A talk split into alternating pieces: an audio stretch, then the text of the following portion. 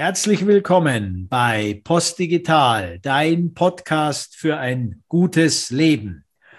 Und heute sind wir bei der Station 8 unseres zwölffachen Pfads angekommen. Und das ist die Station Kooperation und Co-Kreation. Und ich freue mich besonders, dass heute mein geschätzter und erfahrener Kollege Markus Hecht wieder als Gesprächspartner zur Verfügung steht. Grüß dich, Markus. Grüß dich, Andreas. Ja, wir haben ja auf unserer Homepage zur Station 8 ähm, die Formulierung stehen, mit dem bisherigen Rüstzeug der ersten sieben Stationen sind wir jetzt in der Lage, auf allen drei Ebenen, also Individuum, Organisation und Gesellschaft, in wahre Kooperation zu gehen. Wir haben ja, wenn ihr euch erinnert, Station 6 ist ja in der Schwebe halten und die Station 7 ist dann das Thema Entscheiden unter komplexen Rahmenbedingungen. Und wenn wir diese Fähigkeiten eben eingeübt haben, dann können wir in die Kooperation gehen. Und auf der Homepage heißt es dann, das braucht das reife und ruhige, klare Ich, aus dem heraus dann das Miteinander, das Du, wie es bei Martin Buber heißt, entstehen kann. Und Kooperation ist ja auch eine der zwei großen Themen in dem aktuellen Kontradiev-Zyklus, also im Sinne von Kooperation und Gesundung unserer Welt, geht es ganz entscheidend darum, wie es uns gelingt, vom Ich zum Wir zu kommen. Darum befassen wir uns in der Station 8 so intensiv mit der Frage, wie kannst du deine Kooperationsfähigkeit steigern? Wie organisieren wir kooperative Modelle der Zusammenarbeit? Wie bringen wir unterschiedliche Wirtschafts-, Gesellschafts- und Betriebssysteme zusammen? Und wie gelingt es uns, eine grundsätzlich kooperierendere und solidarischere Gesellschaft aufzubauen? Und dafür gibt es natürlich mittlerweile sehr viele Methoden auch, die Co-Kreation in kleinen Teams, in Gruppen, in ganzen Organisationen und dann bis hin zu einer gesellschaftlichen Zusammenwirkung methodisch zur Verfügung stellen können. Und jetzt die Frage an dich, äh, lieber Markus, wenn du das Wort Kooperation und Co-Kreation hörst, was äh, beschäftigt dich da in deinem Alltag? Was erlebst du in diesem Kontext?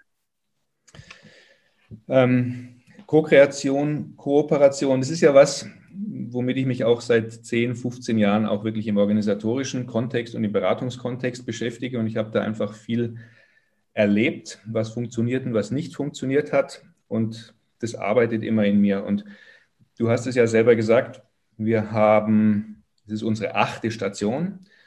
Und wie haben wir es formuliert, mit, diesem, mit dem Rüstzeug der ersten äh, kann man auch die achte Station ähm, begehen.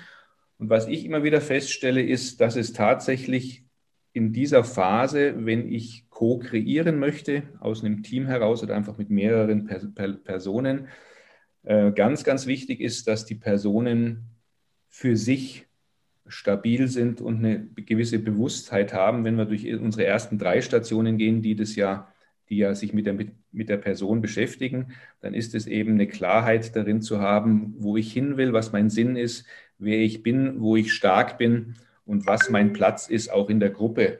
Und lustigerweise, wenn ich das so sage, du hast vorher das, den Begriff Gesundung auch genannt, dann ist da drin auch schon eine gewisse Gesundung, die eintritt, wenn ich mir selber bewusst werde. Also ich merke das immer wieder, dass sobald ich in eine Co-Kreation gehen möchte, muss jeder Einzelne für sich ich möchte mal sagen, fast so ein paar Hausaufgaben gemacht haben.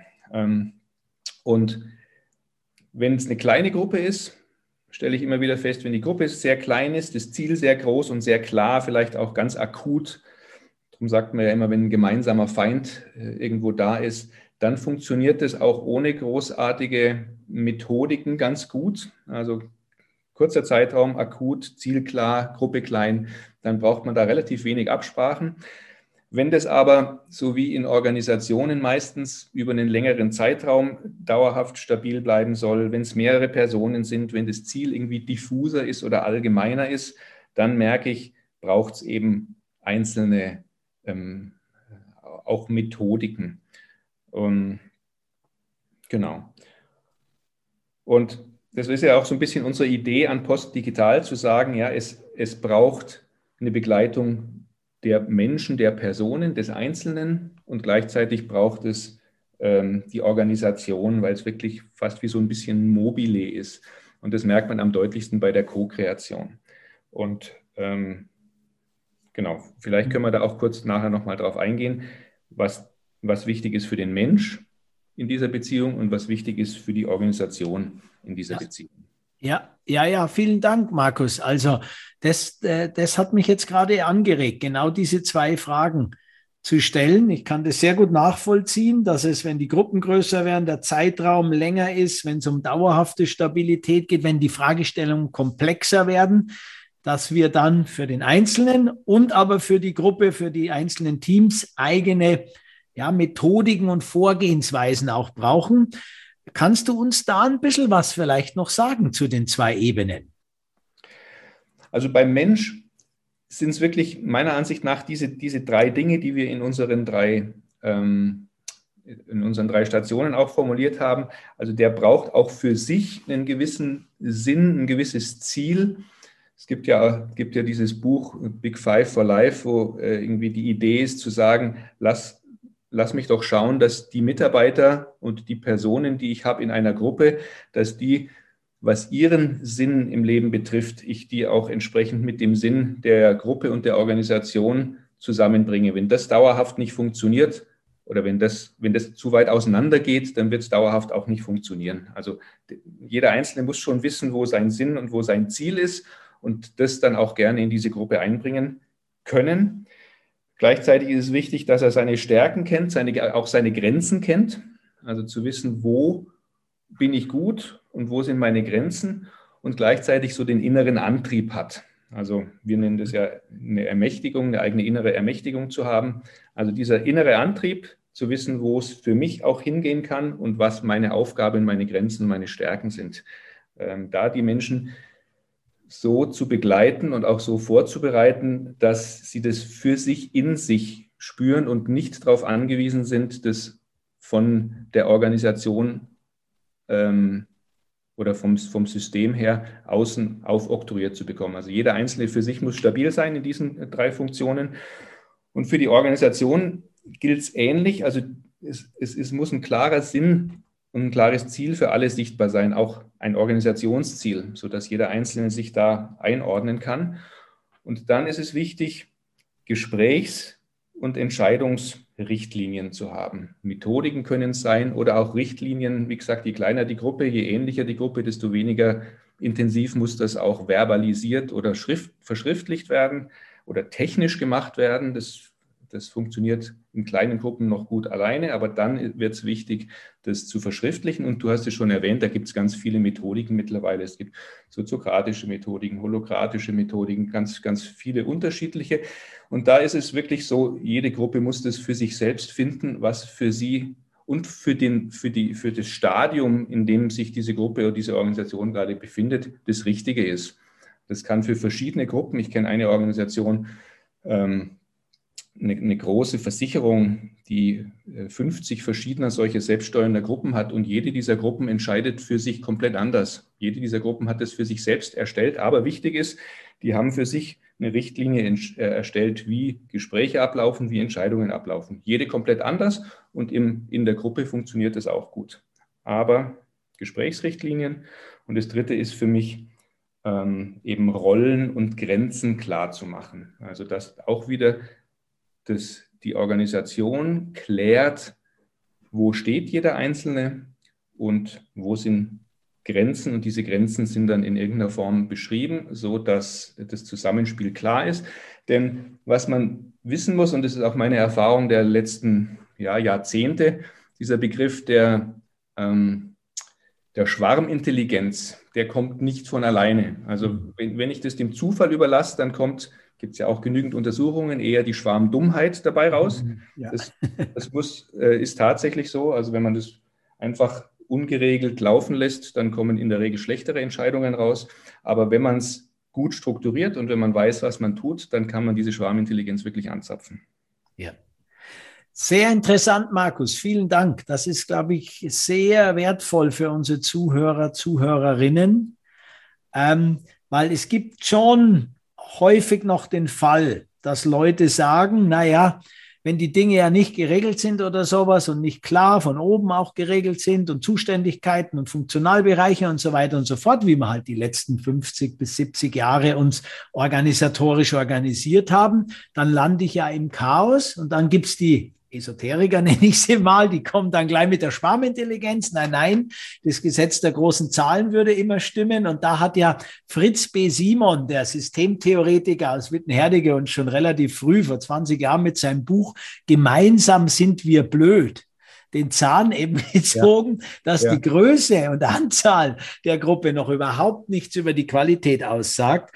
Und da bringst du jetzt eben diese wertvollen praktischen Hinweise. Erstens eben, der Einzelne in seiner Entwicklung braucht eine gewisse Fähigkeit und Eigenbewusstheit. Und in der Gruppe, die dann im besten Fall eine Ansammlung von Einzelnen ist, die diese Bewusstheit und Fähigkeit mitbringt, sind es mindestens drei Faktoren, die du genannt hast. Eben dieser Purpose, dieser gemeinsame Sinn, dann eben diese Gesprächs- oder Entscheidungsrichtlinien, die müssen festgelegt, gemeinsam erarbeitet werden. Und dann eben diese Rollenmodelle, die gewisse Zuständigkeiten, Grenzen und ähm, Möglichkeiten eröffnen, aber eben auch festlegen. Und das finde ich schon einen ganz wichtigen Hinweis für unsere Zuhörerinnen, dass ähm, wir nicht automatisch aus einer Hierarchie in eine Selbstorganisation gehen können, ohne da nicht mit einer klaren Vorgehensweise das auch zu unterstützen. Also vielen Dank. Und an unsere Zuhörer, Zuhörerinnen, kommt da auf uns zu und hakt nach, wenn ihr in solchen Prozessen unterwegs seid. Weil das ist uns wirklich wichtig, dass ihr nicht meint, äh, bloß weil wir uns alle gern haben und an der Hand halten, wird alles gut. Nein, nein, nein. Diese kooperative Ebene ist von der Bewusstseinsebene sehr wohl stärker am Wir orientiert, braucht aber genauso Kompetenzen, Fähigkeiten und Methodiken, um wirklich die Effizienz zu schöpfen, die da dahinter liegt. Genau.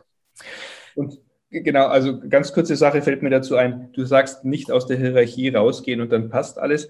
Ähm, ich habe in ganz vielen Organisationen erlebt, die auch versucht haben, hierarchielos zu arbeiten. Es gibt ja immer eine Hierarchie. Ob das jetzt die Hierarchie dessen ist, der am längsten schon mit dabei ist oder dessen, der am lautesten sich präsentiert oder also es gibt in jeder Organisation eine Hierarchie. Ob die faktisch dann gefasst ist und formuliert ist, ist wieder was anderes. Aber diese, diese Hierarchie, die besteht, ohne dass die Leute akzeptieren, dass sie besteht, die kann einfach ganz gefährlich werden. Und da ein richtiges Konstrukt zu schaffen, das man nicht Hierarchie nennen muss, aber das man eine gewisse Ordnung nennen muss mhm. ähm, und die dann auch Schutz bietet, das ist, glaube ich, das Wort, auf das ich raus möchte, die nicht wie unsere bekannten Hierarchien eher einen Druck auslösen, sondern die einen Schutz sind für jeden Einzelnen, um seine Stärken aufblühen zu lassen.